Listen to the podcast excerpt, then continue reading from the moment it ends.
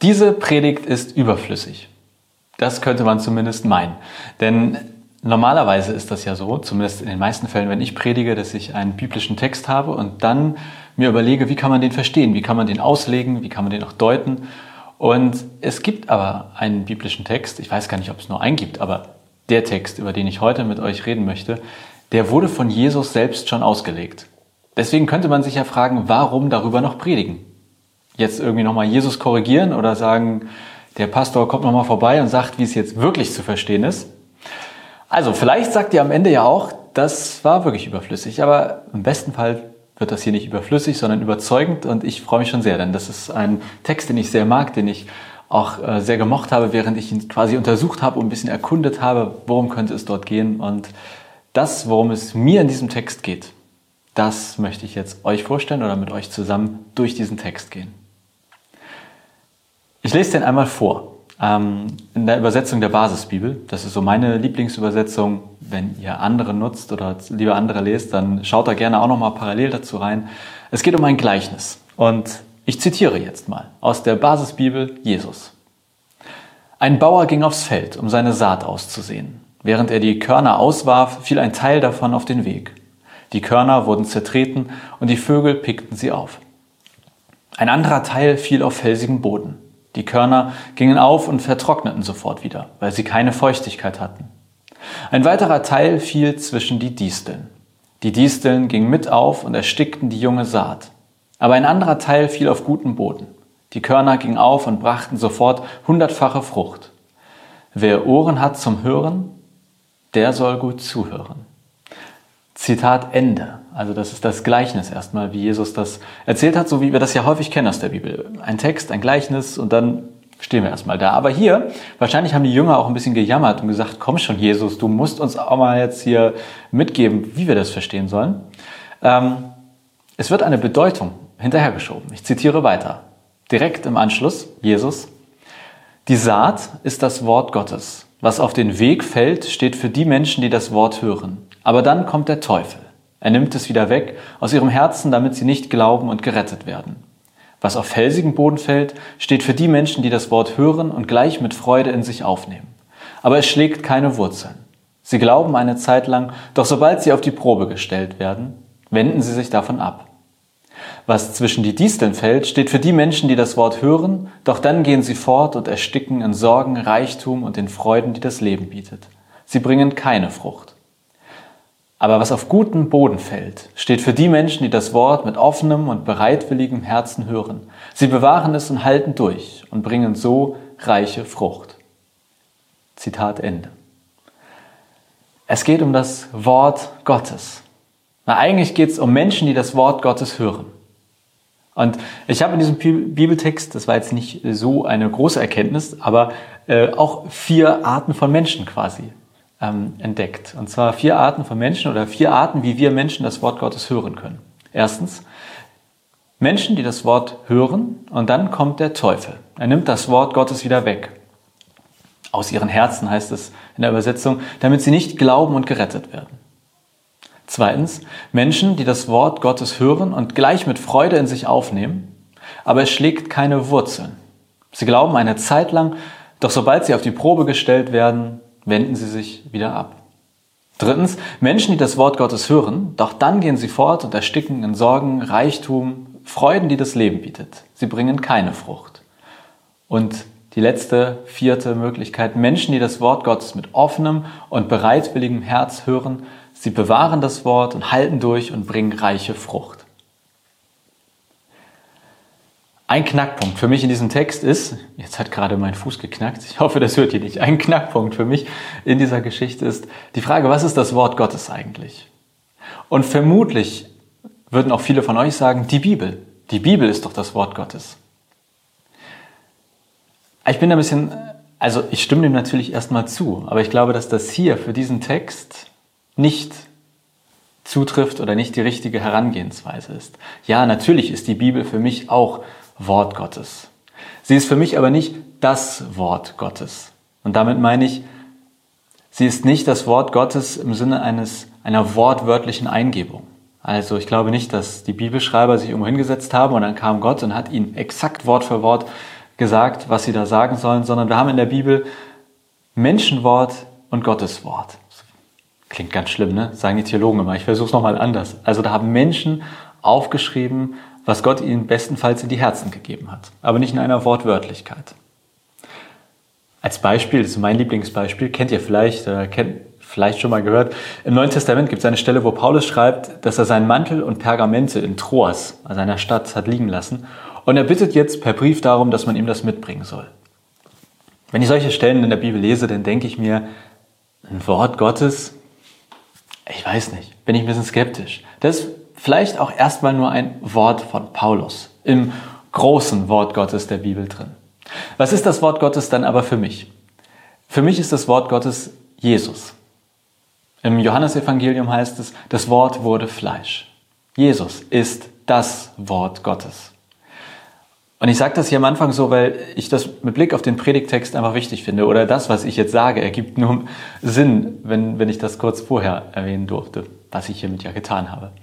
Denn ich glaube nicht, dass es in diesem Predigtext in erster Linie um das Hören oder Lesen der biblischen Schriften geht, sondern ich glaube, hier geht es um Jesus. Es geht um das Hören oder Lesen von und über Jesus. Und ja, ich gebe zu, da beißt sich die berühmte Katze so ein bisschen in den eigenen Schwanz. Sagt man das überhaupt so? Ist das ein Sprichwort? Ich weiß es nicht. Also auf jeden Fall ist das natürlich ein bisschen tricky, weil wir hören ja auch aus der Bibel von Jesus und wir lesen in der Bibel von Jesus. Also da können wir später nochmal drüber diskutieren. Aber als allererstes, in diesem Predigtext geht es für mich um Jesus, um Jesus und dich. Es geht für mich in diesem Text um Menschen, die von Jesus hören, von ihm lesen, Menschen, die in Kontakt mit Jesus kommen. Und deswegen letztlich geht es für mich in diesem Text um die Frage, was passiert, nachdem wir echten Kontakt mit Jesus hatten. Und Jesus gibt uns vier Beispiele, was passieren kann, nachdem wir mit ihm echten Kontakt hatten. Und ich sage ganz bewusst echten Kontakt, ich könnte auch sagen berührt wurden oder ähm, in einer Beziehung waren da kann man verschiedenes irgendwie jetzt als Wort oder als Beschreibung nutzen. Aber mir ist es wichtig, das Minimum ist auf jeden Fall, dass ein Kontakt mit Jesus bestand. Das ist das Minimum. Und dann ist die Frage, was passiert, nachdem Jesus unsere Herzen berührt hat, wir einen guten ersten Kontakt mit ihm hatten, wie auch immer wir das jetzt nennen. Also, was passiert, nachdem Jesus vielleicht auch dein Herz berührt hat, nachdem du mal das Gefühl hattest, ich bin ihm echt nah oder Jesus nicht, wir waren uns mal so richtig nah. Und Jesus sagt, so verstehe ich diesen Text, es gibt da vier Optionen. Erstens, du wurdest von Jesus berührt, aber dann kommt der Teufel und nimmt dir Jesus wieder aus dem Herzen. Ich weiß, das mit dem Teufel ist schwierig und da möchte ich mich jetzt gar nicht aufhalten. Für mich sagt Jesus in diesem Bibeltext, es gibt Menschen, die werden von mir, Jesus, berührt und trotzdem entsteht keine feste, dauerhafte Beziehung. Aber daran tragen die Menschen keinerlei Schuld. Also hängen wir uns nicht an dem Teufel auf, aber bleiben wir bei dem, was dahinter steht. Es kann sein, anscheinend, dass Jesus uns weggenommen wird, ohne dass wir eine Schuld daran haben. Das ist traurig, ärgerlich, ätzend, vielleicht aber auch befreiend. Vielleicht wie bei manchen Beziehungen. Ich weiß jetzt, ich hoffe natürlich, dass ihr möglichst viele gute, dauerhafte Beziehungen aktuell führt, aber vermutlich kennt ihr das ja aus vergangenen Beziehungen. Manchmal kann eine Beziehung auch nicht funktionieren, ohne dass der eine oder die andere einen Fehler gemacht hat dass jemand ganz direkt irgendwie die Schuld an dem Ende einer Beziehung hat. Manchmal lautet die Antwort in Beziehung und anscheinend eben auch bei Jesus, nein. Manchmal können wir gar nicht sagen, ich habe Schuld oder es lag an mir, es lag an dir. Da wird uns Jesus einfach aus dem Herzen geklaut. Das ist wirklich ätzend. Ich finde diesen Gedanken auf eine Art total grausig, aber irgendwie auch ein, auf eine gewisse Art befreiend. Zweitens, die zweite Möglichkeit, was passieren kann, nachdem Jesus irgendwie mit dir oder du mit ihm ersten guten Kontakt hatte. Du wurdest von Jesus berührt, aber sobald du auf die Probe gestellt wirst, wendest du dich von Jesus wieder ab. Ich glaube, das kennen auch viele Menschen. Die Erfahrung dahinter aus meiner Sicht ist, ich habe Jesus geglaubt, aber dann in einer bestimmten Phase oder Situation meines Lebens hat sich das mit Jesus nicht bewährt. Als es mir dreckig ging, da hat er mir nichts gebracht. Ich vermute, dass viele von euch denken, naja, aber dann liegt die Schuld doch bei dir, Jonas, oder bei dem, der diesen Satz sagen würde. Aber da müssen wir genauer lesen. In dem Text steht, es gibt Menschen, die hören das Wort, nehmen es mit Freude in sich auf, aber es, das Wort, schlägt keine Wurzeln. Es schlägt keine Wurzeln. Jesus schlägt manchmal keine Wurzeln in unseren Herzen. Die Frage ist ja, warum? Warum passiert das? Also warum passiert das, dass wir vielleicht Jesus freudig aufnehmen, voll dabei sind, in die Gottesdienste gehen, begeistert und laut mitsingen und beim großen Sturm im Leben dann feststellen, aber irgendwie trägt es mich nicht. Es hält jetzt in dieser Situation nicht. Und die ganz ehrliche Antwort ist, dieser Bibeltext die gibt darauf keine Antwort. Und deshalb schlage ich vor, dass wir erstmal bei den Tatsachen bleiben, bei dem, was wir hier finden können. Manchmal gelangt Jesus in unsere Herzen und aus einem unerklärlichen Grund schlägt er keine Wurzeln. Und wenn wir dann auf die Probe gestellt werden, dann wenden wir uns von Jesus ab. Ich glaube, wir sollten auch bei diesem zweiten Beispiel von Jesus vorsichtig sein bei der Frage nach Schuld. Also wer hat Schuld, dass diese Beziehung mit Jesus nicht klappt oder nicht geklappt hat? Die Bibelstelle lässt aus meiner Sicht es offen, wieso Jesus manchmal keine Wurzeln in unseren Herzen schlägt. Aber Jesus sagt eindeutig, es gibt diese Fälle. Kommen wir zur dritten Option, zur dritten Möglichkeit. Was passiert, wenn Jesus unsere Herzen berührt, wenn wir in Erstkontakt mit ihm waren? Drittens, du wurdest von Jesus berührt, aber dann gehst du fort und erstickst in Sorgen, Reichtum und den Freuden, die das Leben bietet. Hier spricht Jesus zum ersten Mal davon, dass es auch Menschen gibt, die aktiv von ihm weggehen. Du gehst fort. Für mich ist hier entscheidend, manchmal klappt das mit uns und Jesus auch deshalb nicht, weil wir uns entfernen, weil wir weggehen. Vielleicht kennt das ja auch sogar jemand von euch. Es gibt ja zum Glück auch die Option zurückzukehren, aber dieses Weggehen allein aus menschlichen Beziehungen kennen das sicherlich viele. Und dann steht hier in diesem Beispiel, diesem dritten Beispiel aber noch, sie bringen keine Frucht. Und das kam in den ersten beiden Beispielen nicht vor, die Jesus erzählt hat. Und da werden wir gleich nochmal genauer drauf eingehen, was das mit der Frucht eigentlich ist. Aber vorher noch viertens. Die vierte Möglichkeit, du wurdest von Jesus berührt und es entsteht eine gesunde Beziehung. Wenn man sich den Bibeltext anguckt, dann klingt Beispiel 4 sehr ähnlich wie Beispiel 2. Denn auch, also in beiden Fällen wird Jesus freudig aufgenommen. Der Unterschied ist, hier in diesem vierten Fall sagt Jesus, gibt es ein offenes und bereitwilliges Herz. Da habe ich mich zumindest sofort gefragt, was macht den Unterschied? Und ich lese zwei entscheidende Dinge. Erstens, du bewahrst es, also Jesus, in deinem Herzen und du hältst durch.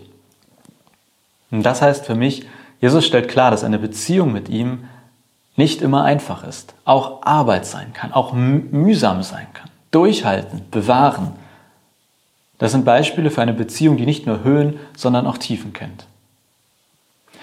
Und dann gibt es hier im vierten Beispiel zum ersten Mal das Ergebnis reiche Frucht. Wir hatten das eben ja schon mal, da gab es keine Frucht und jetzt sagt Jesus, diese Leute, da gibt es eine reiche Frucht. Was meint er damit eigentlich? Was ist die Frucht? Um das mit der Frucht zu klären, müssen wir nochmal zurück in das Gleichnis. Also auch in diese bildliche Sprache. Denn in diesem Gleichnis, da geht es um Samen. Und der Samen ist das Wort Gottes oder wie ich jetzt hier sage, ist Jesus. Und Jesus fällt auf verschiedene Böden. Boden? Böden? Ich weiß gar nicht, was der Plural vom Boden ist. Aber also nur in einem Fall kommt es dazu, dass aus dem Samen neue Frucht entsteht. Nur in einem Fall passiert es, dass dort, wo Jesus in unsere Herzen fällt, etwas Neues wächst. Wenn wir also in dieser bildlichen Sprache bleiben, wir sind der Boden. Und wir bringen letztlich nicht die Frucht hervor. Es ist der Samen, der die Frucht hervorbringt. Der Samen ist auf den Boden angewiesen, ganz klar. Aber ich verstehe das so, dort, wo Jesus nicht nur die Herzen berührt, sondern auch eine feste Beziehung mit ihm entsteht, dort kann letztlich wieder neu ausgesät werden. Es entstehen neue Samen, die wieder auf ganz verschiedene Boden oder Böden, wie auch immer jetzt der Plural ist, fallen können. Praktisch gesprochen, wenn du mit Jesus eine feste, dauerhafte, gesunde Beziehung führst, dann führt das dazu, dass auch Menschen um dich herum von Jesus berührt werden können. Frucht bringen heißt, so verstehe ich das hier, weitere Menschen kommen in Kontakt mit Jesus. Was heißt das jetzt ganz konkret für uns? Das ist äh, für mich immer die Kernfrage, egal wie tief ich in so einen Bibeltext eingetaucht bin. Ich möchte am Ende wissen, was, so, Jesus oder Gott, was hat das jetzt mit mir ganz konkret zu tun? Ich nehme aus diesem Predigtext konkret mit. Das Wort, also Jesus, fällt auf den Boden. Und das heißt, wir können nicht machen, dass wir Jesus begegnen. Das Wort fällt auf den Boden und nicht der Boden aufs Wort. Es stellt sich dann aber die Frage, oder? Also mir hat sich die Frage gestellt, was tun, wenn das Wort auf uns fällt. Wenn wir Jesus begegnen, ihn spüren, ihn im Herzen irgendwie bewegen, wie auch immer wir das nennen. Das Wichtigste aus meiner Sicht zuerst, es liegt nicht allein in deiner oder meiner Hand, ob das dann mit dir und Jesus funktioniert. Deshalb finde ich, sollten wir mit Druck und Urteil vorsichtig sein. Bei uns selbst, bei dir selbst, aber auch bei den Menschen um uns herum. Wenn wir das Gefühl haben, dass Jesus uns in unseren Herzen begegnet, dann glaube ich, müssen wir hoffen, beten, dass er uns nicht geklaut wird. Dann können wir unser Möglichstes, unser Bestes dazu beitragen, dass er in unseren Herzen auch Wurzeln schlägt. Dann liegt es in unserer Hand, ob wir fortlaufen oder nicht. Und dann gilt es in den schwierigen Zeiten, den wortwörtlichen Dürren unseres Lebens, bewahren, durchhalten. Wie in Beziehung zu Partner, Partnerin, Ehemann, Ehefrau, Freund, Freundin. Ja, es kann mal schwierige Phasen geben. Dann durchhalten, bewahren. Auch das gehört zu einer festen, dauerhaften und letztlich gesunden Beziehung dazu. Im Leben, mit Menschen und mit Jesus. Und wenn es gelingt, dass Jesus unsere Herzen nicht nur berührt, sondern wir eine echte, dauerhafte, feste, gesunde Beziehung mit ihm führen, dann kommt es um das, um das es, glaube ich, eigentlich geht, die Frucht. Und das ist fast für mich, nee, ich würde sagen, das ist für mich heute der wichtigste Punkt. Wenn Jesus dir in dein Herz fällt, dann ist nicht das Ziel, dass du ihn dort bewahrst und einschließt, sondern dass du ein guter Nährboden bist, aus dem dann viele neue Samen entstehen können. Denn ich glaube, das steht jetzt hier nicht so konkret im Text, aber das, das sage ich jetzt einfach mal so. Ich glaube, Jesus möchte in möglichst vielen, ja in allen Herzen Wurzeln schlagen. In deinem, in meinem, in all den Menschen um uns herum. Und ich könnte jetzt sagen, deshalb geht raus und erzählt den Menschen von diesem Gleichnis oder einfach von Jesus. Das steht hier nicht. Das steht in der Bibel, keine Frage. Aber in diesem Gleichnis, in diesem Text steht das nicht. Da steht nicht, dass der Boden sich erhebt und die Frucht über alle Felder verteilt. Und auch das finde ich befreiend. Das Wort fällt, wo es gesät wird. Aber wir sind es nicht, die sehen. Jesus berührt Herzen, bestenfalls, bestenfalls unser aller Herzen, bestenfalls all der Menschen um uns herum. Und bestenfalls führt es dazu, dass auch sozusagen ganz viele Menschen zum Glauben kommen oder wie auch immer wir das dann nennen.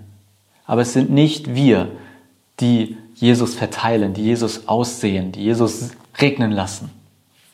Gott ist es. Gott seht. Gott sät sein Wort. Gott lässt Jesus regnen. Im besten Fall ist unser Herz dann ein guter Nährboden. Im besten Fall sind möglichst viele Herzen guter Nährboden. Und zum Teil haben wir es in der Hand, ob wir ein guter Boden sind, aber zum Teil eben auch nicht.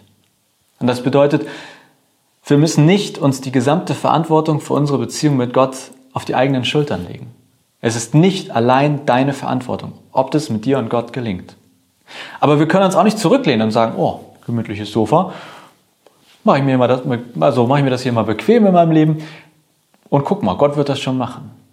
Also es geht nicht alles seinen Gang, egal was wir machen. Es ist nicht völlig egal, was wir tun. Es ist ja, aber. Es ist das eine und das andere. Und deshalb ist dieser Predigtext für mich am Ende Motivation. Ich möchte mein Bestes für meine Beziehung mit Jesus tun. Und es ist Entlastung. Ich weiß, dass es nicht allein an mir liegt oder an dir liegt, ob unsere Beziehung zu Jesus, ob unsere Beziehung zu Gott funktioniert, gesund ist, dauerhaft hält. Punkt. So viel von mir zu diesem Text. Ähm, ich hoffe, dass du jetzt gerade sagst, das war eher überzeugend als überflüssig.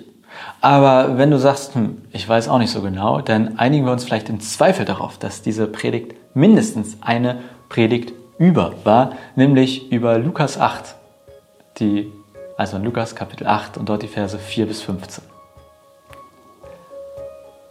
Amen.